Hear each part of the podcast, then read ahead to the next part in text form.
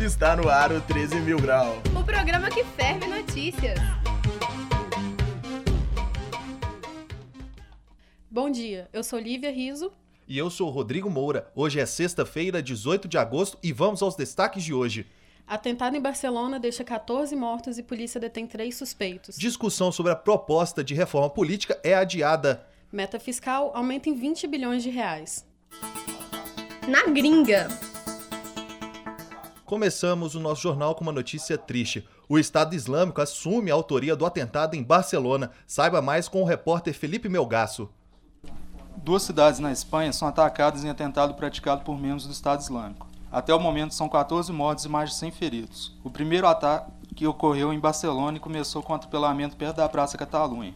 Menos de 10 horas depois, um Audi furou um bloqueio policial e atropelou pedestres em Câmbrios, a 117 km da capital, ferindo 7 pessoas.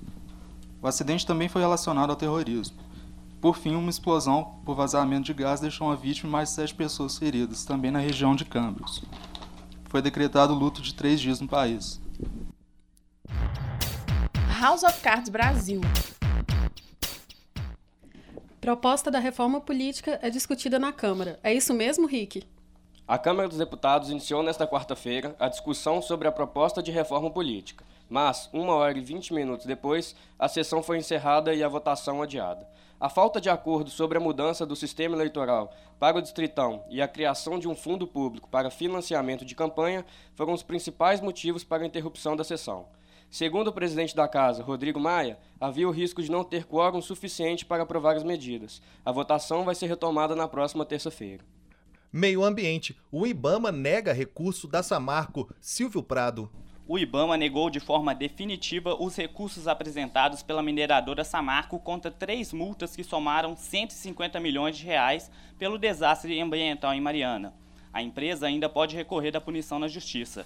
Cerca de um ano e dez meses atrás, no dia 5 de novembro de 2015, o rompimento da barragem de Fundão em Mariana causou o maior desastre ambiental da história do Brasil.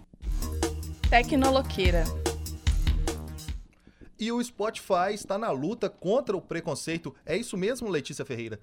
O Spotify, serviço de streaming pago mais popular do mundo, excluiu músicas que exaltam o neonazismo e a supremacia branca de seu catálogo.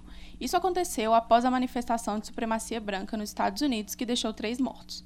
A empresa sueca diz que continuará monitorando e excluindo músicas que incitem ódio racial de sua plataforma. La Plata.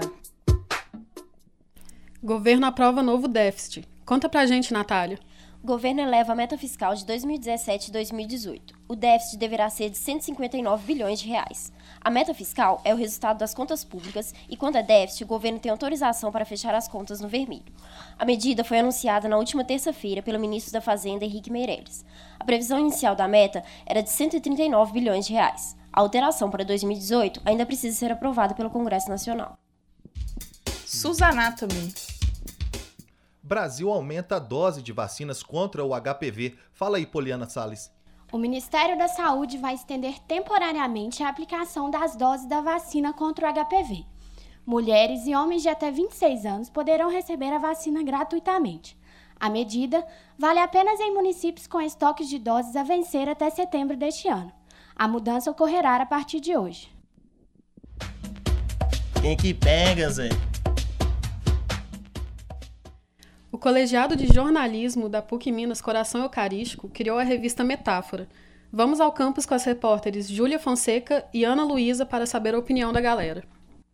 Meu nome é Agnes e eu acho que é muito importante a revista ampliar tanto para outras plataformas, porque eu acho que é importante ter outros meios para pessoas fora da faculdade verem o que o que, que a gente trabalha aqui dentro, né? E sobre a primeira edição ter sido sobre feminicídio, eu acho que é importante porque a mulher hoje em dia ela está se empoderando e tal, e a gente sabe que ainda tem muito para lutar, né? Então acho que é importante mostrar que que além de que a gente já está avançando, que a gente está conseguindo alcançar muita coisa, ainda tem muito pela frente para conseguir. Meu nome é Marina, eu estou no sexto período de jornalismo. Eu acho que a revista digital é uma ótima iniciativa para a faculdade, porque cada vez mais o jornalismo está mudando, se digitalizando e aproveitando as novas tecnologias. E eu acho que a faculdade precisa acompanhar essas mudanças e a gente precisa estar preparado para lidar com essas mudanças depois no mercado de trabalho. Né? Então, quanto mais oportunidades a gente tiver de desenvolver essas novas tecnologias aqui, eu acho que é melhor. Deixa comigo. Toca pro pai. FIFA divulga a lista de destaques mundiais. Quais são, Henrique?